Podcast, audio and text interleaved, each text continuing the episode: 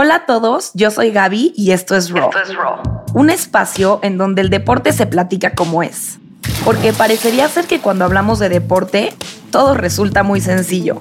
Asumimos que la vida de los deportistas es perfecta, que el deporte no les cuesta trabajo y que solamente nuestro camino es el que viene acompañado de unos cuantos tropezones. Acompáñame en este episodio a descubrir todo el esfuerzo que hay detrás de la vida de un atleta y encontrar herramientas para que todos vivamos el deporte desde su versión real y cruda, su, versión raw. Hola Ceci, ¿cómo estás? Bien, feliz, feliz mi Gaby de estar de este lado echando chal contigo. Te agradezco muchísimo que estés aquí. Y pues nada, eh, te invité porque quiero que hablamos de este tema que se habla muchísimo, ¿no? Que son las redes sociales que si está bien la red social, que si no está bien, que si lo que dijiste, que si lo que posteaste, que si lo que esperaban, que si el like. Y me gustaría que hagamos una fusión, ¿no? Como Raw es este lugar del deporte, me gustaría que hablemos del deporte y de las redes sociales en su conjunto y veamos cuáles son tus opiniones, qué sientes que deberíamos de apoyar para que siga allá adelante, qué sientes que deberíamos de sacar. Y este, y pues nada, conocer tu opinión y yo también expresar la mía para poner ideas nuevas allá afuera. Me parece excelente. Al contrario, gracias, mi Gaby. Ya sabes que también, cariño, desde hace ya un rato que nos conocemos, que fuimos coaches de la mano, compañeras. Y bueno, aquí feliz de estar en este proyecto tuyo, en este bebé. Y creo que está buenísimo. De entrada voy a empezar con una frase que no he sacado allá afuera ahorita. Y es que la última semana he pesado más de 10 veces en votar las redes sociales. ¿Cómo? Sí, o sea, llega un punto en el que justo la creación de contenido, mantener una postura en el deporte, nadar contra corriente se vuelve cansado. Entonces, mi proyecto, como tú sabes, Inspiration lleva em, ocho años, nueve años ya. Y, en este momento, para mí, mantener una postura en redes sociales que de pronto puede ir muy contracorriente del marketing tradicional, de lo que la gente vende o lo que la gente quiere ver en temas de salud, he pensado más de cinco veces en una semana en decir, ¿y si me salgo de las redes? ¿Y si ya? O sea, ¿Y si ya, no? Me rebasó. ¿Y, si ya no? ¿Por qué, Ceci? ¿Qué te rebasa? Es muy cansado eh, pelear contra corriente me refiero no nada más al tema de los haters, ¿no? Eso es algo que al final siempre va a estar. O sea, cuando una comunidad va en crecimiento, crece lo positivo, crece lo negativo y siempre va a haber alguien que esté, pues si no al 100% en contra, tal vez no 100% de acuerdo de tu punto de vista. Y yo como lo veo es que hay dos maneras de expresarlo, con respeto y sin él, ¿no? Entonces cuando llegan las que son con respeto puedo barajearlas mejor. Cuando llegan sin respeto de repente se me sale de las manos.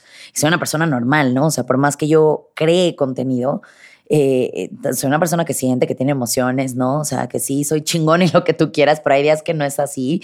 Y eso es pesado por un lado. Y por el otro, es pesado nadar contra corriente cuando ves que hay influencers con millones de seguidores y responsables en la información que dan de deporte, de salud, de bienestar, y que aún así la gente cree que el número de seguidores les da el título y les da la, validez al 100%. Entonces, digamos que es como un poquito estas dos luchas. Por un lado, yo persona luchar con el hate y por otro lado, yo persona, ¿cómo me hago ver más si lo que digo puede no ser tan atractivo como tu reto de 10 días de apps?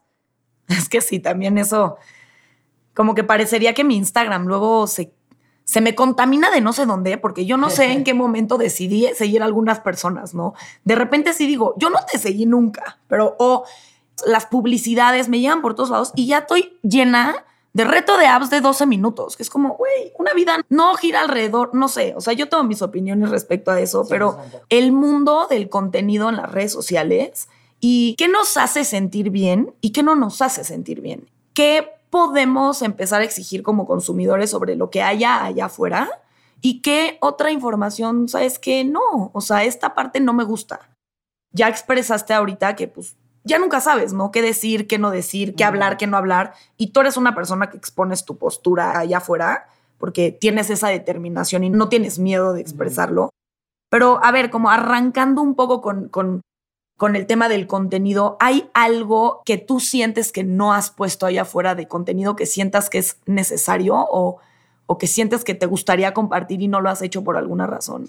100%, hay un millón de temas. Hay un millón. Pensé que te iba a poner a pensar cañón así de, güey, de todo lo que les digo hay algo que me falta. Ya No, yo sé que te faltan muchas cosas, pero... Hay muchísimos temas de los que no hablo a nivel personal. Eh, creo que estamos viviendo en una era, no quiero decir eh, negativa, porque al revés, creo que hay muchas cosas de las que se están exponiendo allá afuera que generan esta controversia porque porque al final están rompiendo los moldes, causan conflicto para las ideas que tenemos guardadas desde hace mucho tiempo hoy te lo digo esperando que la pedrada no me llegue, que, que no lo he expuesto literalmente en mis redes sociales jamás, ahorita en tu podcast, que es, por ejemplo, mi postura ante el feminismo, nunca lo hablo, mi postura ante temas como el aborto, jamás lo expreso. O sea, son temas que como creadora de contenido, no importa que digas, va a llegar el hate o la pedrada o la gente que no esté de acuerdo. Y repito, el tema no es que la gente no esté de acuerdo, el tema es la forma en la que ellos te exponen su punto de vista. Puede ser con agresión o sin agresión. Y, pareciera que son temas separados del deporte, pero no lo son. O sea, el tema feminista. Porque esa es la segunda pregunta. O sea, como, ¿qué del contenido tiene que ver con deporte y por qué sientes que se relaciona? El tema feminismo, yo siento que está súper relacionado con, con, deporte, pero durísimo. O sea, de, empezando en los estándares que se, que se manejan en mujeres, en hombres, ¿no? ¿Qué exigencias, eh, no? Exactamente, exactamente. O sea, tú no ves el reto de 21 días para glúteos de hombres, ¿no? O sea, tú, tú solamente lo tienes Desde el hecho de que los hombres ni hacen piernas. Exacto. O sea, Se los saltan la mayoría. pero. Exacto. Entonces, por ejemplo, te posturas así o a otro tema que ahora es latente y del que yo continuamente me estoy informando porque he de admitir que era un tema que más que no, no, no entenderlo, o sea, ni siquiera lo tenía tan consciente, ¿no? Lo que es ahorita todo el tema de la gordofobia está totalmente entrelazado con el tema de feminismo, ¿no? ¿Por qué, por qué nos, por qué repudiamos? Y es ruda la palabra, pero ¿por qué repudiamos un cuerpo gordo? ¿Por qué como mujeres, y me lo escribían tal cual, literal, I'm quoting los mensajes que me mandaban, Ceci, no inventes, lo peor que le puede pasar a una mujer es tener un cuerpo gordo. Wow, ¿quién te enseñó eso? Eh, la sociedad te obliga a pensar eso. Exacto. Entonces, apenas de hecho es, en estas últimas semanas, meses que me he trepado a hablar de ese tema, ha crecido más el, hate, en, vamos, el engagement en general en mis redes sociales, lo positivo y lo negativo, pero noto más el negativo atacarme con cosas como que romantizo la obesidad, como que estoy promoviendo la obesidad y es como, a ver, no te confundas y no escuches solamente lo que quieres escuchar. O sea... a, mí me encanta un, un, tema que, del que tú hablas y yo comparto muchísimo y la verdad es que yo también lo compartí ayer en mi Instagram que hice como un cuerpo gordo o un cuerpo flaco no te habla de un cuerpo saludable, ¿no?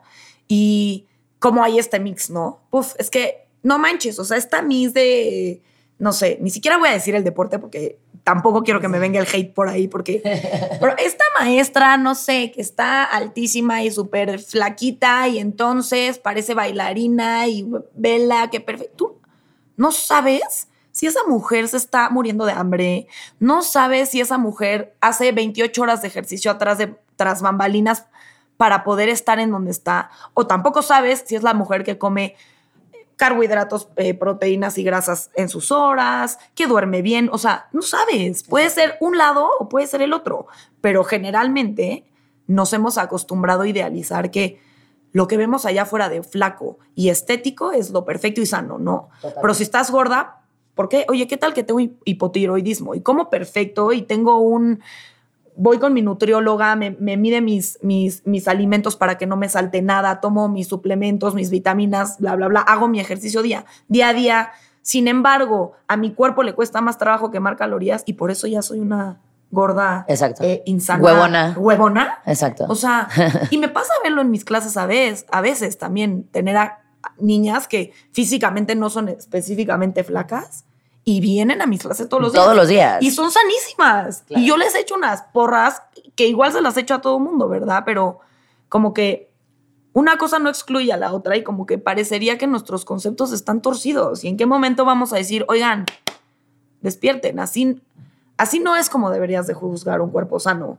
No, no, no, porque incluso creo que también, o sea, uno pensaría que el tema de la gordofobia solo, solo eh, es malo o solamente afecta a la gente con cuerpo gordo, pero no, la realidad es que también todas las personas que nacimos eh, con un cuerpo normativo o un cuerpo delgado también tendemos a obviar nuestra salud. Es como estoy delgada, estoy sana. Y no es cierto, no hay nada más falso que eso. No, no, no. O sea, no hay nada más falso que eso. Es que yo, yo, yo la neta sí puedo comer mil papitas porque no engordo. Y, ya, por eso tienes un sistema increíble. Ok. Y por un lado digo, güey, pues sí, o sea, qué chingón. Chidas tus papitas. Qué chingón, o sea, qué chingón. Y sí tengo amigas así que digo de repente. Y yo también, no lo voy a mentir, porque yo no vengo aquí a no, decir nada. el problema no son las papitas. Yo también de repente las veo y digo, puta, güey, o sea, qué envidia. Esta niña puede comer lo que sea y yo no. Y yo no voy a venir a decir aquí en un micrófono que a mí no me pasan esas cosas por la cabeza. Tanto me pasan que por eso quiero hablar de ellas. Claro. ¿No? No está mal tener esos sentimientos, sino qué haces con esa información. No está mal que digas, puta, qué envidia que una niña se eche unas papitas y no engorda, ya sabes. No, más bien ahí la, la idea de rascarle es porque seguimos pensando que la delgadez es el indicador de salud de, todo el mundo. Y entonces, si eres gordo, estás enfermo, si eres flaco, estás saludable, pero ahí te encargo la que come papitas todo el día, pues eh, veamos tus niveles. O sea, ser delgada no garantiza que tengas. examen de sangre. No, literal. O sea, ser, ser delgada no te garantiza que echándote todas las papitas del mundo, siendo delgada, que tengas buenos niveles de colesterol, de triglicéridos, este, checar ahí también tal vez alguna cosita por ahí de anemia. O sea, es obviar. Entonces, de esos son de los temas que más, más me cuesta aventar realmente, que es todo lo que yo creo. Tengo que ser muy cuidadosa con todas las poblaciones o todo el mercado que yo abarco, porque tengo gente de todo tipo. O sea, en, mi, comunidad, y es porque así lo he propiciado, tengo gente que entrena por la nalguita y la cinturita, que es completamente válido. Tengo gente que entrena para el maratón. Tengo gente que entrena por recuperarse de un TCA. Tengo gente que entrena, sí, ya en un grado de, de, de decir, sabes que sí, yo sí tengo un cuerpo gordo, pero ya mis exámenes, ya esto, bla, bla, solo me falta bajar unos kilitos. Y son cinco, no son los 20 que les mandan de entrada en cuanto las ven pasar, que con mucha gente, desafortunadamente, profesionales de la salud, ven entrar a un cuerpo gordo y en automático creen que ya la receta está dada nomás por cómo se ve y tampoco va por ahí. Entonces, dicho lo anterior, teniendo toda esa, esa gama ¿no? de perfiles, tengo que ser siempre muy cuidadosa con lo que digo para que no vaya a rebotar de un lado o del otro, sino que genuinamente sea un tema inclusivo y más bien, o sea, en esta directriz de informativo. O sea, más allá de emitir mi juicio personal, que también lo hago, y de hecho es cuando más controversia se genera. Y te agarras con eh, todo. de, ahí, es de ahí es como. No, yo me voy a tus comments así a, ver, digo, a ver, ¿qué le han de decir esta? ¿Y cómo se empieza? No, y los, esos son los públicos, por DMs también toca, ¿no? Entonces. Va de tocar eh, más duro. Exacto, tocan más, sí, por supuesto, la gente tiene más, más, más ovarios o más pantalones, como lo quieran poner, este, por, por privado, ¿no? Porque son cosas que cuando te ven en persona, pues, pues que no te van a decir, pero el mensaje está muy padre. Entonces, sí, o sea, el tema feminismo, gordofobia, este, incluso tema, eh, como te decía hace ratito, postura en el aborto y demás, son temas que yo no hablo de manera personal porque si viene esta repercusión y a la gente no se le puede olvidar que los que hacemos creación de contenido, al menos los que lo hacemos de manera responsable, eh, somos seres humanos que sentimos y que no por estar allá afuera alguien nos puso un, un este, como dirían por ahí que alguien me decía, te pones tu condón emocional, no se me resbalan las cosas. O sea, no, no. Está muy bueno. sí, o sea, no, no tengo un condón emocional que haga que a veces el hate no me pegue, que no me haga cuestionarme si lo que estoy haciendo está bien, si yo como persona estoy siendo suficiente. O sea, no estoy exenta de, por tener una comunidad de tamaño grande, chiquito, como se considera mi comunidad, no estoy exenta de eso. Entonces, sí hay temas todavía que no se abordan completamente. Y, deberíamos de tener, creo yo, más apertura, porque a mayor información podríamos tener un pensamiento más crítico y no nada más saltar como palomitas que explotamos y aventar el hate al de enfrente. entiende primero lo que estoy diciendo. Y si no te gusta, compárteme tu postura, pero no me agredas. Solo compárteme por qué no estás de acuerdo. No, de acuerdo. No, y como fomentar, no sé, que la gente, uno, que tú como persona, porque ni siquiera eres capaz de juzgar al otro por cómo se ve, sino que tú como persona sepas que de lo que hablabas de la gordofobia, tu salud no tiene que ver con tu peso, como ese, ese diría como un statement. Y segundo statement, o sea, estos temas que son sensibles de hablar, es importante empezarlos a hablar porque estamos acostumbrados los seres humanos a normalizar lo que vemos. Vamos normalizando. Cada vez que empiezan a haber conversaciones importantes, fuertes, empiezas como a normalizar, empiezas a escuchar y empiezas a aprender a tener diálogos sobre esas conversaciones. Obviamente, eh, la primera vez que una mujer votó, imagínate el diálogo, ¿no? Todo el mundo, ¡ah! hoy en día tenemos un diálogo mucho más apacible con Por respecto a eso. Igual que el primer día que una mujer se coló en el maratón y lo corrió, o sea. Que neta, o sea, me hubiera encantado ser yo. Exacto. Pero. Pero y, lo digo sin una... y, lo digo sin saber la responsabilidad de lo que estoy diciendo. Pero tiene que haber una primera vez para algo. Para hablar de esos temas incómodos, va a llegar. Sí, y, no, y porque ¿sabes qué es lo más importante? Lo normalizas. Mm. Y normalizar ciertos conceptos siento que es básico en las redes sociales, como que estamos acostumbrados a que ya sabemos qué es lo que sí se puede postear y lo que no. Y ahí parece que hay como una regla no escrita sobre lo que no se puede postear, ¿no? Eso no se puede postear, pero esto sí. Y así sí no te puedes ver, pero así sí, ¿no? ¿Y qué tal que le damos un poquito la vuelta y empezamos a decir, ¿qué tal que lo que no quiero platicar sí lo platico? Exacto. ¿Qué tal que pongo mi foto en donde sí me veo muy chingona, pero hablo de lo que hay atrás de esa foto? Exacto. ¿No? No digo como, ay, reto de apps de 15 minutos y estos son mis apps, güey, ¿qué me costó? ¿Cómo me siento atrás? A lo mejor y tengo algún no sé, a lo mejor tengo un problema. Y, y, que no tiene nada de malo, vamos. O sea, el, chiste yo creo que de, de, poder exponer estos temas y que la gente tenga mayor información de ellos es precisamente entender que cualquier objetivo está bien mientras tú a nivel mental y emocional estés sano. Claro. Mientras priorices la mente y la emoción, o sea, porque por ahí luego se malentiende, ¿no? Es que porque estás peleada con la estética si yo quiero mis apps. No, yo no estoy peleada con la estética. Si tú quieres tus apps es maravilloso. Lo único que te invito a cuestionarte es de, desde qué lugar para ti esa estética es la prioridad. Y tampoco tiene nada de malo que la estética sea tu prioridad.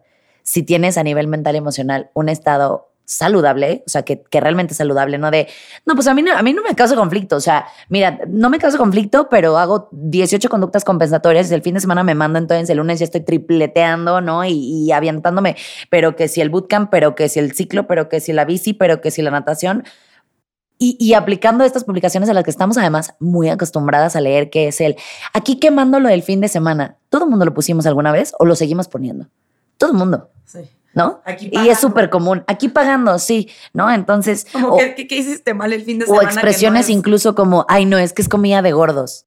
O sea, yo ya, yo ahorita que me he estado empapando de este tema y me tocó reprogramarme porque sería una mentira decir Santa Cecilia nunca usó esos términos. Santa Cecilia nunca dijo esta mujer que está gorda seguramente está enferma. O sea, no, pero precisamente, y me ha costado reformular en mi cabeza, desaprender para reaprender con la información que poseo entender que expresiones como comida para gordos, se dejó ir como gordo en tobogán, bla, bla, bla. Si tú supieras lo que la gente me manda en mensajes del por qué, ahora que, que, subí en redes recientemente el video de una, de una actriz que a mí me encanta, una comediante, que hablaba de, de, de por qué. ¿Por qué en la primera entrevista no hablaban de su trabajo? La primera pregunta de esta persona que la entrevistó fue, ¿cómo libras la batalla con tu cuerpo? O sea, me vale, me vale madres tu obra de teatro, me vale madres todo lo que lleves haciendo. Cuéntame, ¿cómo libras la batalla con tu cuerpo? Y ella dice, ¿por qué esa tiene que ser la primera pregunta? ¿Por qué tiene que asumir? ¿Y por qué asume que yo tengo que estar en una batalla con el cuerpo? Es lo único que dice el video. De ahí que si yo que la gente me dijera, claro, obviamente, ¿cómo va a ser feliz? Está súper gorda. Y, y mensajes que me llegaban me decían por el lado contrario, ¿no? De gente con un cuerpo gordo y con cuerpos delgados que me decían, ¿qué trancazo de mensaje acabas de lanzar con ese reel? Y bueno, con esta persona, porque la, cero es mi, mi autoría este, de decirme, tiene toda la razón porque eso que ella está pensando, a pesar de que yo soy delgada, también lo pienso. Yo también delgada pienso que estoy viviendo una lucha con mi cuerpo. Entonces es como, claro, pero lo triste fue darme cuenta que si lo hubiera dicho yo persona delgada, no hubiera recibido ella esos ataques. Pero como ella es una persona gorda, da un mensaje de amor propio, no, las gordas no se pueden creer, mana. O sea, ¿cómo se te ocurre? Y para mí, o sea, ese día de verdad me explotó la cabeza de, los mensajes que recibía, no solamente por parte de gente, digamos, que no está dedicada a la industria, pero de profesionales de la salud que me decían, romantizas la obesidad, la gente gorda esto y la gente gorda lo otro. Y yo decía, ¿con qué ligereza? ¿Pero por qué? Porque lo que estás ahorita siendo muy incisiva y repetitiva que es porque lo normalizamos. Y cuando algo es normal, es aceptado y está bien. Y de ahí parte el que en redes, como bien dices, haya temas de los que se pueda postear, haya temas de los que no se pueda postear. Y últimamente mi comunidad ha ido para arriba, para abajo, ha ido muy para arriba y también mucha gente se ha ido y está bien. Si la gente no está lista o no son los mensajes que quieren leer, está maravilloso. Tengo gente que me ha dicho, Ceci, te dejé de seguir hace dos años y hoy vengo de regreso. Qué maravilla, gracias por regresar. Y está bien también. está bien que algo no te guste. Y a ver, Ceci, ahorita estamos hablando mucho desde la perspectiva de una creadora de contenido. ¿okay? Si yo te quitara Imagínate que a Ceci Aguilera le quitas su parte de creadora de contenido. Y te voy a pedir que me respondas desde tu punto de vista como consumidora de contenido. A mí me pasa, como consumidora, que hay días que las redes sociales y el deporte, todo lo que hay de deporte en las redes sociales, uff, no manches. Vámonos a darle durísimo y hoy me toca correr y qué increíble y, veo a alguien corriendo y empiezo, ¿no? Me pica, ya, me pongo los tenis, ya me tengo que ir, veo la chamba, así me va a dar tiempo, nada, voy. Pero hay días donde alguien sube algo y digo, es que ¿por qué yo no estoy ahí? Es que ¿por qué yo no estoy logrando todas estas cosas? Es que ¿por qué ellos están haciendo y yo no? Y a ver, eh, lo pregunté en Instagram, hice un poll y dije, a ver, ¿qué, ¿qué reacción tienes ante ver a alguien haciendo ejercicio? Yo posteo mucho eso mío, por ejemplo. Posteo que fui a nadar, posteo que fui a correr, posteo que me fui a la clase de X. Me gusta compartir ese contenido porque generalmente me produce un buen sentimiento. Mucha gente me contestó, güey, fenomenal, no manches, me encanta. Lo, abro mi Instagram en la mañana, sonó el despertador y eso es lo que me saca, órale. Gaby ya se paró, yo voy atrás y vamos. Pero hay veces que, pues, y otras personas me contestaron, no dudo, o sea, me, me genera mucha ansiedad.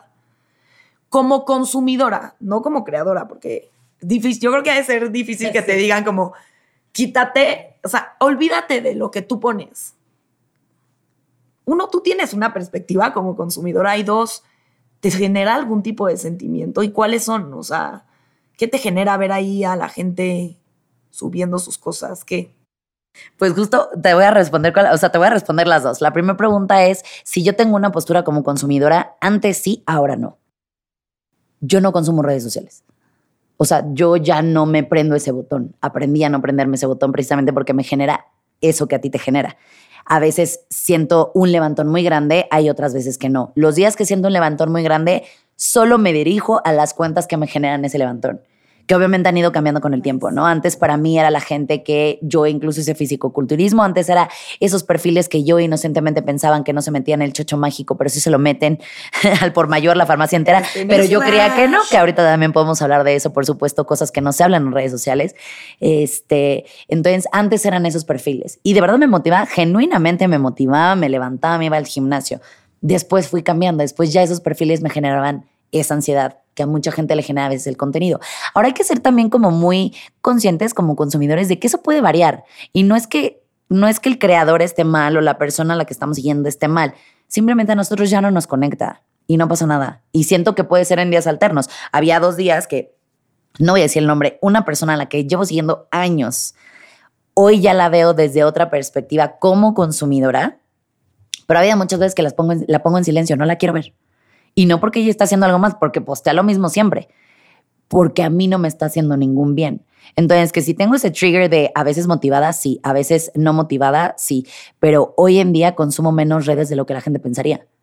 O sea, yo no me meto a redes y estoy estoqueando y estoy ahí, no escroleo más de cinco minutos. O sea, yo llego, posteo, me voy. Hago caso de mis comentarios, pumpa, me voy sí tengo que estar obviamente también del lado de consumidora porque quiero ver qué, de qué está hablando la gente, ¿no? qué es lo que está, pasando, qué es lo que están diciendo, ver con qué conecto yo y más como por insight mío de cuál es tu posición ahorita en el fitness. Como dices, no como creadora, es más, ni siquiera como la entrenadora maestra, ¿no? Sino yo qué quiero.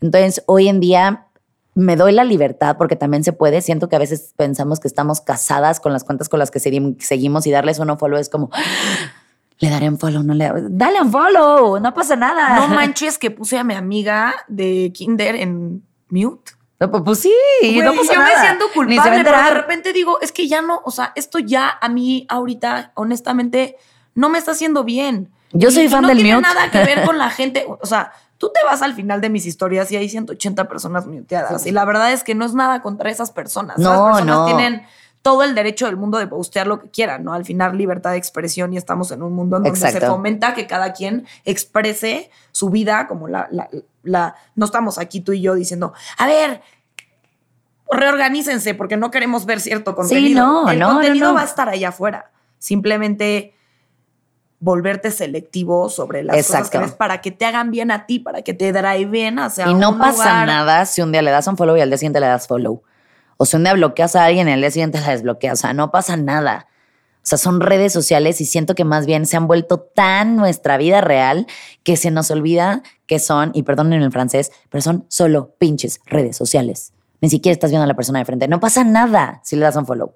Tampoco tienes que pasar a darles un speech de por qué les das dando un follow o ofrecerles unas disculpas por regresar. O sea, simplemente se le un follow. Entonces, mi postura como consumidora, sí, a veces hay perfiles que me dan ese trigger motivacional. Hay veces que ese mismo perfil, y puede ser en la misma semana, no me lo genera, y la pongo en mute un rato y después ya ah, bueno, ya la quiero ver otra vez, listo, no pasa nada. Pero sí me he vuelto mucho más consciente de eso. Y hay otras etapas en las que, como te digo, solo entro, posteo mi contenido y me salgo. No quiero ver más. No estoy emocionalmente disponible para ver más cosas. Gracias. Claro. Obviamente hay cuentas que tienes que seguir, ¿no? O sea, por ejemplo, por ser mujer de un rango de 20 a 35, 40 años, entonces tienes que seguir a esta niña. O sea, ¿cómo no la estás siguiendo? Y, y sé que se te vienen a la mente nombres. Y hay muchas de esas que tú dices que yo no sigo y no me importa. No, no, no, yo tampoco. y yo tampoco. Y es como, dude, y perennemente no te seguiré porque pues, no importa. Me generas ansiedad, me generas culpa y, y, ya, o sea, no pasa nada si lo reconozco. ¿eh? Reconocer es normalizar. Y a mí me encanta ese fact, ¿no? Pero si tú pudieras dar como un, si pudieras poner ahí algunos nombres sobre gente que realmente te inspira o sobre cuentas que realmente te sirven para hacerte sentir bien. Yo, por ejemplo, si me hicieran esta pregunta, diría Ceci Aguilera. Por favor, Dios mío, vayan y sigan a Ceci porque te va a hablar de algo que te resuene chingón. Si tú tuvieras esa, ese micrófono ahorita de decir, oigan, bueno, si lo tienes, ¿qué, qué cuenta o qué, o qué recomendaciones darías a las personas que nos están escuchando? Mira, cuentas específicas más que aventarme directamente a, decirte un usuario o bla, bla, bla, porque la realidad es que mis gustos, volvemos a lo mismo. Lo que a ti te hace trigger no, no puede, ser, distinto a lo mío, puede ser no lo mío. Yo más bien lo que les diría es, y es algo que genuinamente, no lo digo nada más ahorita para el podcast, para que suene bonita la tarea, sino es algo que realmente hago.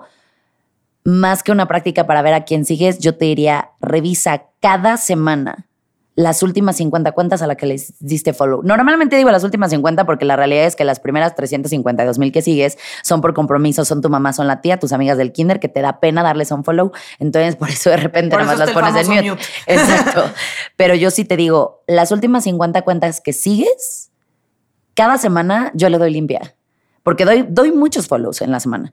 Voy a probar esta cuenta, voy a, le doy dos semanas si acaso y si no, va para abajo. Adiós, adiós, adiós, adiós, adiós. Y de esa manera yo permanezco en un feed que para mí, sanamente, mentalmente, emocionalmente, me echa la mano. Entendiendo esa premisa que dijimos antes, no es el creador. Si la moneda más importante en las redes sociales es tu atención, tú te la puedes poner y se la puedes quitar. Entonces, ¿cómo permaneces tú responsable de lo que tú ves? Justo, dale un follow, pero sí haz esa tareita.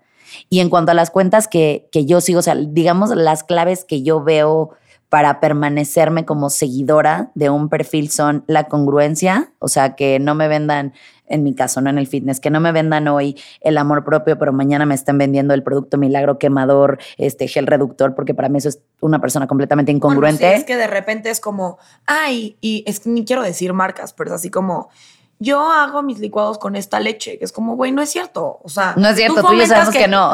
Tú fomentas que tomas leche de almendra porque te da miedo la leche y luego me quieres meter la leche. O sea, no. Exacto. Entonces, en cuanto vean eso, corran, huyan de esas cuentas. Cuando vean que es como yo digo, un catálogo de zapatos, es decir, de sus 10 historias al día, este, 9 son publicidad o de los 5 posts que hacen a la semana, 4 son publicidad, corro, yo corro de esas cuentas, me da mucha flojera.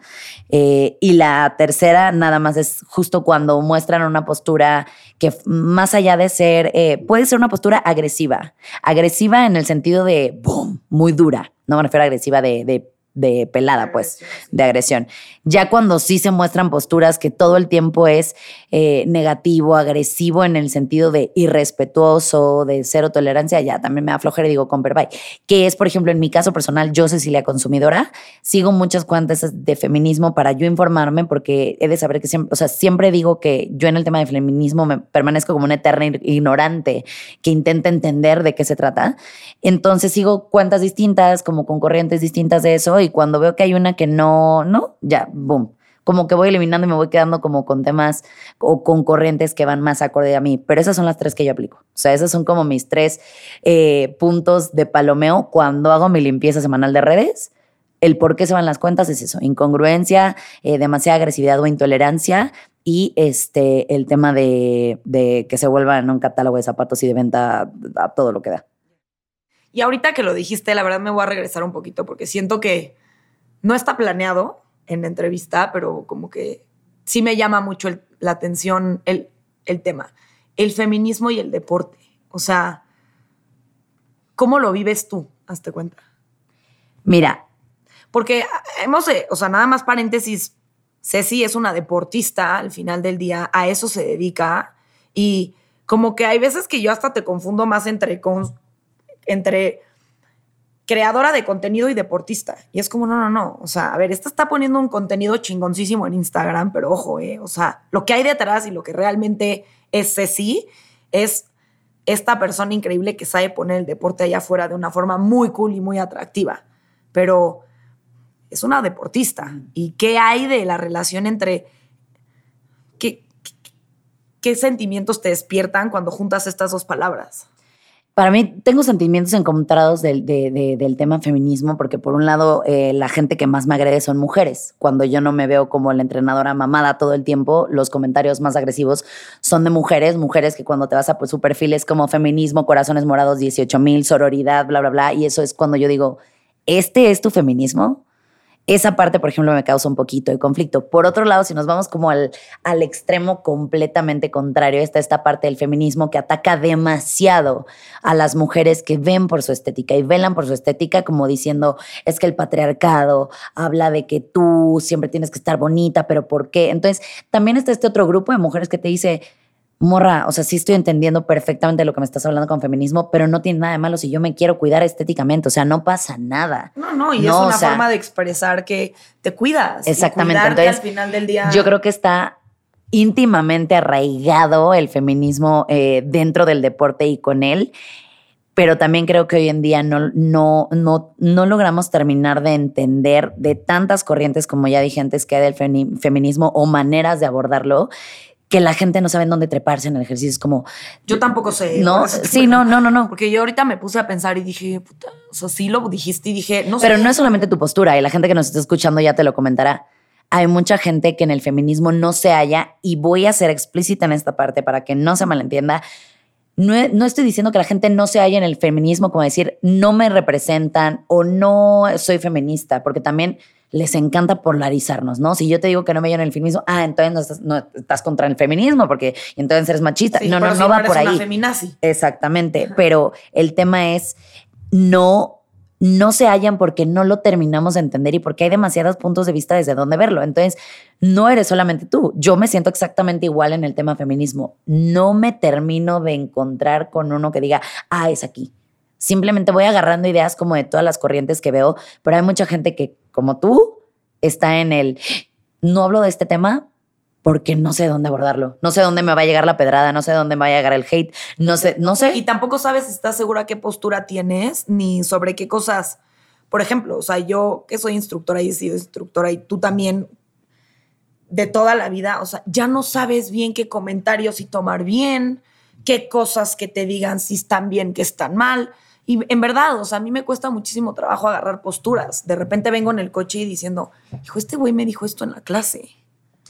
Y voy de que, ¿a qué, a qué se refirió? Exacto. Eh, tendrá que ver, eh, me está estigmatizando por ser mujer, este, será una exigencia que yo tengo que cumplir por ser mujer, no tiene nada que ver con que soy mujer, se lo pudo haber dicho un hombre, pero eso no se lo diría un hombre, pero, o sea, yo estoy en ese, en ese mundo, ¿no? O sea, como que... Todas, amiga, todas estamos en ese punto. Como en que el no que aterrizo, la verdad. Yo, o sea, y, y, tengo una amiga muy cercana, Jimmy Argüelles, que tiene justo un podcast que se llama La Ensalada Feminista, que habla de esto mucho, y ya habló del deporte y del, del feminismo, y y también, o sea, como que se, nota que la gente no sabemos bien entre qué debemos de aceptar que se diga, qué debemos de aceptar que, que se espere de nosotras. Y es un tema, digo, qué bueno que lo comentamos. Está bien también saber decir, no tengo la respuesta, no sé si tengo una respuesta correcta. No, Y no hay respuesta correcta, solo es como poner nuestra opinión allá afuera de que, pues sí, también vivimos en un mundo en donde el feminismo se traduce hasta el punto del deporte y se traduce y se mete hasta en un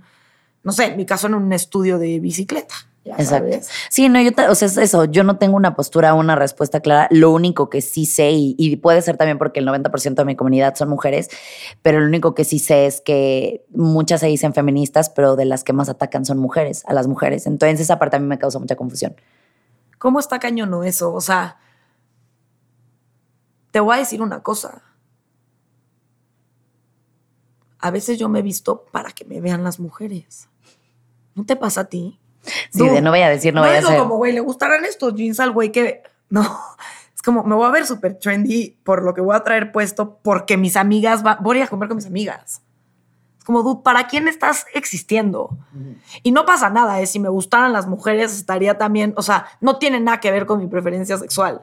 Simplemente digo, como, vivimos Porque, en un ¿qué van a mundo decir? en donde ¿qué van a todo hacer? gira alrededor de las mujeres, en verdad. O sea, los hombres muchos de ellos están alrededor de eso. Y, y ya no me quiero meter en temas, pues, tampoco quiero ser controversial nuestra plática, pero sí, o sea, de repente, y me pasa a mí que digo, híjole, o sea, el ser mujer sí, se, sí, sí permea en, en todo lo que hago, Sí, por supuesto. en todo, o sea, en todo. Vamos, no te vayas tan lejos. Como coach siempre tienes que demostrar el triple, ¿no? De entrenadora eh, para, para que seas una, entrenadora buena. Es más, si eres una entrenadora muy buena en lo que haces, eres perra. Es como esta entrenadora está súper, es súper perra. Pero si eres un entrenador hombre bueno, en la- o sea, en el mismo Eres calificativo, eres un chingón. Entonces yo era Me Cecilia, encanta, ¿no? Yo era Cecilia en el estudio, yo era, yo era perra, ¿no? ¿Tú viste eso de Serena Williams que hace, que, que- que rompe la raqueta? Es un, según yo es un comercial de Nike, pero no quiero estar mal, pero es un comercial en donde la sacan a ella, sacan 20 mil videos, ¿no? De miles tenistas aventando la raqueta y, avent- y Agassi aventando la raqueta y Sa- Sampras la raqueta al piso y Federer y la raqueta al piso. Y de repente sacan a Serena y la raqueta al piso. Uh, O sea, pues es que anger management. Histérica. Pues es que es una histérica. Pues es que como, pues, oye, es una deportista igual que cualquier persona que sí algo sintió y lo manifestó de alguna manera. Entonces, ¿por qué se le- ellos sí pueden hacerlo, no? Ellos pueden romper las raquetas. No, igual acaba de pasar ahora que, que ganó este Nadal en, en- en Melbourne, que dijeron, nunca nadie ha ganado X número y artículos que sacaron. Aquí están las nadies. Aquí están las, Las, nadies. nadies que han Aquí ganado. Exacto, Steffi primero. Graf. Aquí están las nadies que habían ganado Aquí antes. está ¿no? Entonces, con sus títulos. Gracias por pasársela. entonces por que si no, o sea, yo, pues sí, de lo que acabas de decir hace un momento, o sea, como mujer, desafortunadamente todavía se permea mucho y como mujer en el deporte, en la estética del deporte, en los estándares de belleza, la mujer siempre tiene que, o sea, demostrar el doble, pero el triple, pero el cuádruple. Entonces, de que está íntimamente relacionado, 100%. Más allá, como en tema, como ya más a profundidad, no sé exactamente qué, por lo que acabamos de decir tú y yo, que apenas estamos como intentando informarnos de todos lados y al mismo tiempo crear nuestro propio criterio respecto al tema y, no hay una respuesta, una sola, yo no tengo. No, yo tampoco. Y Ceci, si tuviéramos que pasar sobre una tela de juicio, o no, no le quiero llamar sobre tela de juicio no quiero usar la palabra juicio, pero si pudiéramos pasar el contenido sobre una red y permear cierta información y cierta no, ¿qué, qué podríamos hacer diferentes como consumidores?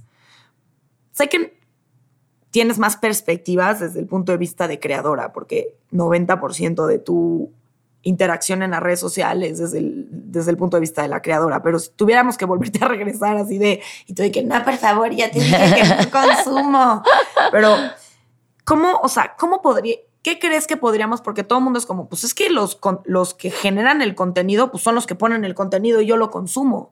Y es como es una responsabilidad bipartita, somos los dos, ¿no? Tú lo consumes, yo lo creo, y viceversa.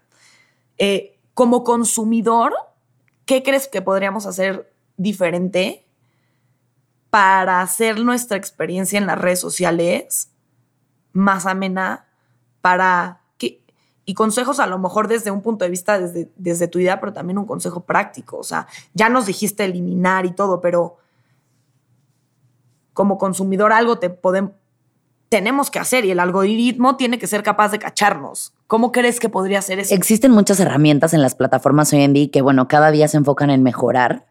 Este, te voy a decir, te voy a poner este ejemplo con lo que me pasó hace un par de meses, ¿no? Eh, subimos un comercial eh, para un, un curso que yo iba a dar para principiantes. Se sube el comercial, en el comercial me veo pues así como me estás viendo tú ahorita, como la gente me puede ver en mis redes sociales. Y empecé a recibir mucho hate, ¿no? Que no me veo como la entrenadora, que no estoy marcada como entrenadora, que no estoy mamada como entrenadora, pero que si no estoy rayada, pero que si no estoy apretada, pero que sí. O sea, comentarios que todavía hasta ahí iban bien hasta que ya empezaron las agresiones, ¿no? agresiones pasivas que no tienen como groserías. Entonces el algoritmo no es capaz de decir, este sí es un mal comentario y me lo estás reportando, entonces lo voy a quitar, ¿no? Porque eran agresiones pasivas como, uy, no, con esos gorditos, ni quien quiere estar como tú, pareces calavera. En esa línea que acabo de decir, no hay una sola palabra altisonante. Entonces el algoritmo no dice. Sí, son máquinas. Hay que, no Exactamente. Hay que, No hay máquinas. Entonces, literalmente eh, me contacta, se escaló porque yo primero dije, como creadora, me lo voy a tener que tragar. ¿no? Me lo trago y ya no pasa nada. Pero esto duró dos semanas, ¿no? Dos semanas continuas del mismo anuncio, dos semanas, dos semanas. Hasta que dije, no, ¿por qué me lo voy a tragar? Lo saqué en un reel, tal cual, expuse a la gente porque han de saber, y, lo que te decía fuera del aire, yo siempre digo, si tienes los pantalones, escribírmelo en privado, vas a tener los mismos pantalones o varios para sostenerlo en público. Entonces, para la gente que dice luego, es que ¿por qué los exhibes? ¿Por qué me escribes esas cosas? O sea, este es un aviso, nomás, nomás porque no pasen. Por escribirte y tú no por decírmelo. Exacto. Entonces es como, pues no me lo escribas. No, si, si, si, si, no hay tema, pues no me lo escribas, ¿no? Entonces, este, ya cuando saco este reel y demás, me contacta directamente Meta, antes Facebook, y tenemos una, una junta literalmente en el que el equipo me preguntaba lo que tú me acabas de preguntar. ¿Qué podemos hacer para mejorar la experiencia de usuario. Por ejemplo, en este caso con el tema de body shaming, ciberbullying, eh, y yo les dije eso, les dije es que el, algoritmo no, no detecta, ¿no? Y me decía, ok, bueno, mira. Y entonces empezaron ellos a darme todas las herramientas que ahorita te voy a dar que como consumidor tienes. Qué bueno, ok. Tienes. Y son cosas que ya conocen, o sea, es que no es el hilo negro. Lo primero, hay un botón de bloquear que puedes usar a diestra y siniestra cuando alguien te ataca. Eso por un lado. Por otro lado, cuando son cuentas que tú sigues que no te están atacando, nomás te estás generando este trigger como de ansiedad y demás, sí existe también en la, en la, por ejemplo, en los ads, cuando te salen en la esquinita superior derecha los tres puntos o la hamburguesita, lo que te salga de acuerdo a tu sistema operativo, le das ocultar y te pide la razón por la que quieres ocultar el anuncio. Esas señales tú se las tienes que dar al algoritmo para decirle, esto no lo quiero ver no nada más scrollear, pasar y decir, ah, qué hueva de anuncio. No, dile que no lo quieres ver. Y no es un reporte de él, ni, lo van, ni te van a acusar con el que puso el lado, o sea, no pasa nada. Le pones ocultar y eso es una gran herramienta para que el algoritmo vaya detectando que sí, que no. Ahora, también hoy existen en las publicaciones el botón de reportar se ha hecho mucho más amplio, no solamente en Instagram, sino pero en Twitter, pero en YouTube. O sea, hay un botón de reportar y te da ahora ciento mil razones por las que puedes reportar. Clasificar bien por qué lo estás reportando ayuda a que el algoritmo sepa qué publicaciones deberían y deberían de no estar. Incluso ya existe un botón para publicaciones por trastorno, este, incitan al trastorno de conducta alimentaria. O sea, existe ese botón. Ese botón en, Instagram. Literalmente existe en el Instagram. Entonces lo puedes usar. Nunca lo he. Y obviamente el algoritmo lo que hace aquí es. Si analiza, si dice, ah, ok, igual y el, lenguaje no está teniendo ni palabras altisonantes ni te está diciendo vomita, vomita 10 veces. Pero si varias personas lo reportan, si el, o sea, ya un ser humano lo revisa y dice, vamos a checar este contenido. Entonces, es importante que como consumidores usemos las herramientas. O sea, también como que siento que de pronto culpamos mucho a las plataformas, que sí, claro que tienen una responsabilidad, pero los culpamos mucho de que ellos no adivinen lo que nosotros estamos pensando. No es como cuando el novio te dice que tienes y tú, nada, adivínalo. No, así no funciona la vida. O sea, uno tiene que reportar el error. Exacto. decir eso. Lo que dijiste ahorita de que es una relación bipartita es una responsabilidad completamente compartida. Si tú lo sigues consumiendo así te caiga gordo, mira, no digo el nombre del personaje, pero yo tengo una persona que me caía gorda. O sea, ya la tenía hasta acá. Pero llegué a darle clases en comando, me daba pena darle, darle un follow. Y es una gran personalidad pero ya su contenido me parecía no solamente absurdo, sino ignorante, pero, pero irresponsable a nivel Jesucristo porque tiene millones y millones de seguidores. Y dije, a Eva me unfollow y cuando me mandan una publicación que me dicen, oye, ¿qué onda con esta mujer, ta? Sí reporto la publicación. No la agredo, no le escribo mensajes de tu contenido es asqueroso porque ni siquiera me va a hacer caso, pero reporto la publicación. Y esa responsabilidad es mía como consumidor. ¿No? Igual a la gente que nomás la sigue por morbo o para ver qué chismea. Tu morbo y tu a ver qué chismean, si ubican este dicho de que la mala publicidad sigue siendo publicidad, el, el, el, el malvibre en el engagement, pero que tú la sigas consumiendo, sigue siendo engagement para la persona. Entonces, esa persona te va a seguir apareciendo y no solo eso, vas a seguirla apoyando a crecer. Entonces, adiós también a esta parte que tenemos como mujeres, como hombres, como no binarios, como lo que seas, de ser seres chismosos y estar ahí por morbo. Si sabes que es contenido que no te gusta, que no suma, adiós a tu morbo, adiós a tu curiosidad. Hasta luego, dale un follow. Porque sí nos encanta decir, ay, no, es que porque estás en redes, pero ahí estamos con el follow. O de repente les toqueamos para ver qué, qué sacamos. O sea, la mala publicidad sigue siendo publicidad para esa gente. Entonces, seamos responsables de también decir, sí, la neta ya no me suma, la neta no me estoy aquí chismosa o criticándola, que también está bastante tóxica esa relación, aunque sea virtual, dale un follow. Sí. No, o sea, 100%. Sí, porque estaría, o sea, para mí, en, en mi experiencia, estaría muy cool que el algoritmo de alguna forma me pudiera empezar así, güey, así como me entiendes cuando digo, este, a Haxi me aparece de la nada un en todos lados. Pero yo lo dije, yo no lo escribí, pero me aparece y no entiendo. Así como es buenísimo para entenderme en ese sentido y saber qué ponerme, que me entienda también en donde digo, este es contenido del cual tipo no quiero estar viendo solito empiece como a no, y esta es una propuesta, no, sé si así funciona el algoritmo, pero solito empieza a entender que ese es, ese es contenido que no te gusta. Sí, como Netflix, o sea, de, de, acuerdo a las series o películas que ves, te va saliendo lo que sí, ¿no? Y aparte, reportar un contenido no nada más tiene que ser lo reporto porque, este... No, hay gorda. No, o, sea, no. O, lo reporto porque aquí hay un, este, no sé, hay violencia, hay este consumo de drogas, lo que quieras, y por eso lo, o, aquí hay, nada, nada, y lo bloqueo sino que también se pueda decir como, solamente no lo quiero ver. ¿Por qué? Porque me trigueré algo. Y no tiene que ser una violencia y la niña no tiene que estar vomitando en el, en el, en el excusado para que yo diga, oigan, esta niña vomitando en el excusado no la deben de poner, ya sabes. Pero a lo mejor ese mensaje me manda y yo no, no quiero que la niña le baje en su cuenta de Instagram, ¿no? Ella puede seguir posteando lo que quiera. O este niño puede estar posteando que tiene que estar extremadamente mamado para valer en la vida y que genere ese sentimiento en los hombres. Él puede seguir posteando, simplemente que, que tú vayas deshaciéndote en tus redes de ese contenido para que te lo dejen de sugerir también. Claro. Y entonces, sí, porque además ya te lo sugieren, ¿no? Que es también parte del negocio. O sea, esa gente paga por aparecer. El algoritmo empieza a estudiar por eso tampoco se metan a las cuentas que no sigues por Exacto, ese es el punto. Dude, tu algoritmo ahí te va a agarrar que te interesan esas cosas. Yo de repente me cacho viendo cosas que es como, no, dude, salte de aquí porque te van a empezar a sugerir cosas de este nivel y no queremos. Y ese es el tema de autocontrol propio. Por eso digo, o sea, el algoritmo no es adivino. Y si tú le mandas la señal de, como dices, que aunque sea meterte chismosa, estoquear, a vivorear, la expresión que ustedes quieran utilizar, va a seguir mandándote a esa gente. Entonces, también, o sea, sean adultos responsables con lo que consumen. Y si no, háganse responsables de que les siga saliendo ese contenido que para ustedes puede ser mierda, porque son ustedes quienes lo buscan, así sea para chismear. Ay, es que el tema de las redes sociales, o sea, obviamente yo intento hacer esta plática súper enfocada en el deporte, ¿Por qué? Porque pues obviamente, y, cualquiera que, supiera mi password de, Instagram, se mete a mi Instagram, pues se va a dar cuenta, o sea, y yo siempre digo, lo que, lo que ves en tu Instagram es, un poco un reflejo de las cosas que, con las que vibras, las cosas que te, que te hacen sentir bien y todo. Obviamente, te pueden hacer sentir bien, te pueden hacer sentir mal.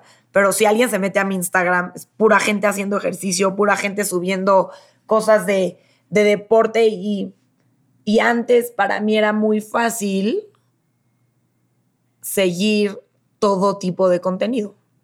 Y antes yo no tenía este, este segundito en mi mente de decir, ella espera, tú eres responsable de lo que tú te pones enfrente. Y si tú eres responsable de tomar esa decisión, es como alentar a la gente a decir, no pasa nada, dar un unfollow, no pasa nada. No pasa nada Probablemente la gente ni se va a dar cuenta. Y a ti te va a hacer vivir en un espacio mental muchísimo más cómodo. Y mucho más ameno de estar allá adentro. Porque la verdad es que las redes sociales no se van a ir. Las usamos para todo. vamos, yéndonos todavía un paso todavía más atrás. Ya dejemos de pensar ahorita en el follow, en el follow, a qué gente sigues. O sea, ¿por qué no te pones un límite como niño chiquito? Un límite de consumo. de consumo en redes sociales. O sea, hoy en día, digo, no sé si, si funciona en Android, ya me platicarán ahorita si sí, pero iPhone tiene literalmente, si tú te metes a la configuración, tiene un límite de horas. Si tú le pones un límite de horas a la aplicación, en cuanto te acabas ese límite de horas al día, bye. Ya no la puedes abrir. Vamos, estamos yéndonos a temas muy extremos, ¿no? Hay gente que a- dirá, no, no hay manera. pero literalmente, aprender. O sea. literalmente. Entonces, yéndonos, insisto, un paso para atrás, limita tu consumo en redes sociales. O sea, el mundo no se va. El mundo no se va.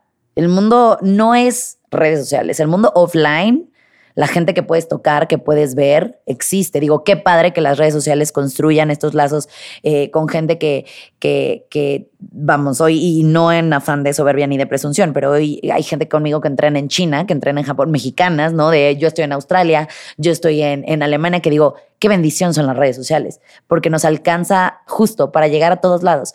Pero al mismo tiempo, cuando se usan para construcción, también se usan para nuestra propia destrucción. Entonces, limita tu consumo. De ahí me regreso tantito a la pregunta que me hiciste ahorita hace un ratito de tú como consumidora. Y la primera pregunta es, bueno, ¿eres consumidora? No. Ya no. O sea, para mí es cuidar mi paz mental. Ya no necesito yo ver desde el punto de vista de consumidora y creadora de contenido desde ambos, yo me comparo mucho. Y si estoy viendo que eso me genera, ¿por qué ahí voy otra vez? Y hay otros momentos en mi vida en el que estoy mucho más tranquila, que yo soy Juan Camanén, que me siento increíble y regreso al consumo y lo puedo ver desde ese punto de vista más sano de mi parte, más crítico, no andar criticando, que no es lo mismo, más crítico, ¿no? Más saludable. Entonces, eso también sería otra buena opción. Limiten su consumo de redes sociales. Del mundo no se acaba, el mundo no es online, es offline. Sí, porque aparte también con la pandemia, digo, esperemos que este podcast lo escuchen en 40 años y digan, güey, ¿qué era eso? ¿Qué era la ¿Qué pandemia, era mamá? eso? O sea, pero pues sí, o sea, digo, situarnos en el momento en el que estamos ahorita y hablar de... Sí, esa es la manera de conectar, ¿no? Porque todos estamos en nuestras casas. ¿Qué onda? O sea, también dices como, híjole, pues es que ya todo está cerrado y todo es como tapabocas y todo es de lejitos y te saludo como con el antebrazo, pero con el fist bump, pero con... Y obviamente esto fomenta que si ya estamos acostumbrados otra vez a normalizar que no nos convivimos físicamente, pues entonces toda la interacción tiene que ser por Instagram, tiene que ser por TikTok, tiene que ser por Twitter, este, y, y, y pues no, o sea, fomentar también a decir, la interacción tiene que ser aquí, contigo, con, con, con la persona con la que estás, tú y yo, Ceci, platicando en este momento. Exacto. Y que si tenemos algo que decir, tengamos la capacidad también de, de, de experimentarlo con nuestros, con, con nuestros sentidos, con, en, en el 100%, no buscar una red social en donde probablemente, y volvemos a lo mismo, lo que ves es un por ciento de la realidad de lo que de lo que existe atrás, ¿no? La foto que ves es un por ciento de lo que hay atrás. Pero un turbo 1%. Esa foto tiene 200, 200 fotos idénticas, en donde en una cerraste el ojo, pero en la otra giraste el torso, pero en la otra te salió la lonja, pero en esta no te salió la lonja. En esa foto hay a lo mejor un mal día, en esa foto a lo mejor hay una mala experiencia, en esa foto a lo mejor hay una necesidad de llenar un vacío. Pensar todas estas cosas al abrir Instagram, nadie va a abrir el Instagram y a decir, ¿qué le faltó a esta vieja? A ver, ¿estará triste o estará contenta? este, ¿Se la pasó chingón hoy? ¿O tener una buena relación con la comida? Nada, tiene, una, tiene un TCA. Nadie, Nadie lo piensa. Nadie lo piensa. Y la verdad es que es lo que hay atrás de, de las fotos. Porque atrás de una foto puede haber un, un, momento increíble, una foto de Ceci y Gaby diciendo, güey, estamos hablando en un podcast de cosas nuevas, qué padre, es una felicidad completa que atrás de una foto mía puede haber una inseguridad. ¿Eh? Y, soy capaz de reconocerlo en el micrófono, decir, muchas fotos que me han tomado del lugar en donde doy clases, de que para el proyecto de no sé qué, que para el ad de no sé qué, no todas ellas reflejan mi parte segura. Muchas, muchas de ellas no la reflejan. Y, y está bien también reconocerlo, porque pues lo reconocemos, lo normalizamos y se vale entender que no todo el contenido de allá afuera refleja lo que, lo, lo, que en la realidad hay atrás de la persona. Entonces, ten esa tela de juicio, ten ese momento de decir, espérame, estoy viendo una ad o estoy viendo una foto, no me tengo que comparar con esto, no me por lo menos no me tengo que comparar con la foto. Exacto. Por lo menos contra esta foto no voy yo, no es yo contra la foto. Exacto. Usar las redes sociales de una forma inteligente, de una forma sana para ti, de decir, estoy buscando un espacio en donde voy a abrir a ver a Ceci Aguilera dar su programa nuevo de Dirty 30 o me da igual y decir, puta, güey, qué chingona vieja. Yo quiero hacer algo así también para mi vida. ¿Por qué? Porque vibro con lo que ella. ¿Por qué? Porque la veo y me inspira. No la veo y me la quiero me quiero poner a competir con él o me quiero hacer sentir mal yo, ya sabes, o, me va a pasar algo mal a mí por ver ese contenido. Entonces, no sé, como que yo lo veo y digo, abre tu Instagram y respira, pon las cosas en perspectiva y utilízalo a tu favor y modera su, su consumo. Su consumo. ¿No? Sí, y eso que acabas de decir, ¿no? O sea, simplemente Instagram vemos, vidas reales no sabemos, acuérdense de eso. Entonces, sí, bueno, ya cerrando esta entrevista, eh, slash plática, slash quitado de calzón, todo lo que platicamos hoy, eh, quisiera que me platiques en qué estás ahorita y sobre todo hacia dónde estás dirigiendo tus redes sociales, qué tipo de contenido está en tu pipeline. Obviamente, platícame un poco en qué estás en tu vida para que la gente allá afuera espere lo que, lo que estás carburando, pero también hacia dónde te estás dirigiendo y hacia dónde apuntas. Bueno, yo Cecilia, persona, mujer normal fuera de las redes, eh, justo ahorita me estoy recuperando de una miomectomía, que es una cirugía en donde te quitan miomas. También lo he compartido muy abiertamente porque, como les digo a todas las, sobre todo mujeres, que es a quienes me dirijo eh, en mi contenido, que es como mi población más grande, eventos como los que me acaban de pasar pueden pasar. Y el mundo no se acaba porque dejes de hacer un mes de ejercicio, pero sí se acaba si tú no le haces al cuerpo caso ese mes. Entonces, ahorita yo en este momento estoy en esa recuperación. Son 30 días de no hacer ejercicio, 30 días de estar tranquila, 30 días de lidiar con mi cabeza y yo en este momento literalmente me encuentro con mi terapeuta y así, eh, trabajando en la parte en la que yo me casé mucho con esta idea de que solamente cuando estoy en chinga soy chingona. Entonces, ahorita que no estoy en chinga, es como sigo siendo chingona, sigo siendo productiva, sigo siendo útil, mi trabajo sirve, este, no les grabé programa nuevo y ahora qué van a hacer. Y la propia comunidad se ha encargado divinamente, o sea, y de verdad eso me da mucho gusto porque al final es fruto del trabajo que hacemos en conjunto la comunidad y yo. La propia comunidad se encargó de decirme, sí, sí, relájate. Párate, sí, para. Te esperamos cuando regreses. Y eso para mí, y ahorita se me corta un poco la voz, pero es mágico. El que la gente y el trabajo que yo hago con la comunidad me digan, eres chingona y aquí te espero. Entonces estoy en eso, pero yo de apacharme solita y decirme, vas bien, vas bien, es un mes que fue de susto porque fue como, ¿y qué son los miomas? ¿Y por qué pasó? Y lo primero que le preguntó a mi doctor fue, ¿qué hice mal para tener los miomas? Me alimenté mal, hice mucho ejercicio y me dijo, ¿cómo que qué hiciste mal? Nada, yo también los tengo. O sea, exacto. No, pero justo en mi trip de yo siempre perfecta, yo siempre, yo siempre con todo controlado, fue esa parte, ¿no? Entonces me tocó sentarme me tocó escuchar al cuerpo y apapacharlo, no solamente porque es mi herramienta de trabajo, sino porque aquí vivo y aquí quiero vivir forever and ever por muchos años más. Entonces, hoy estoy en eso, me siento bien, he tenido más este, espacios para yo apapacharme emocionalmente y darme chance incluso de tener como la emoción de decir, eh, me siento bien, me siento mal, hoy me doy chance en este mismo trip de redes, hoy me conecto, hoy no, hoy estoy emocionalmente disponible, hoy no. Eh, me encuentro también reestructurando un poco y retomando esta parte en la que yo, Cecilia, quiero entender cómo puedo abordar el tema del hate, porque conforme mi comunidad crece, lo positivo crece, pero lo negativo también. Entonces, yo a nivel personal es como reafirmarme yo mi validez solita este, para que no lleguen los comentarios malos y me tiren, porque como dije antes, no tengo un condón emocional que me haga que todo se me resbale. Y así como hay días en los que estoy emocionalmente disponible, hay días que no estoy emocionalmente disponible para leer, recibir o aguantarme mierda, ¿no? Entonces estoy en eso a nivel personal. Y es un trabajo que yo, una vez, como siempre les digo, no lo comparto al 100 en un post ahorita porque estoy en ese proceso. Cuando ya haya pasado y cuando tengan las lecciones de este mes, las voy a compartir. Y eso va a venir. ¿No? El date chance, el darle espacio a la salud, escucha el cuerpo es importante, ¿no? O sea, para mí ahorita se ha vuelto como mi bandera el, ya te, hiciste tu cheque anual, tus exámenes de sangre, tu ginecólogo, tu urólogo, a lo que vayas, lo que necesites, porque el cuerpo que se ejercita tampoco se puede asumir como saludable. O sea, hay mil indicadores de salud, ¿no? Entonces, en mi contenido se viene eso, en mi contenido se viene más tema de diversidad corporal, porque yo ejercito a todo el mundo, yo no, o sea, como les dije, la única división que hago en mis rutinas es principiante, intermedio, avanzado. A mí me vale si estás con un cuerpo gordo, un cuerpo delgado, alto, flaco, fuerte, débil, o sea, para eso estás aquí, para hacer ejercicio, y para hacerlo divertido. Exactamente. El ejercicio es para todos y eso es mi contenido y para aquí o sea, genuinamente estoy intentando ser lo más inclusiva que puedo.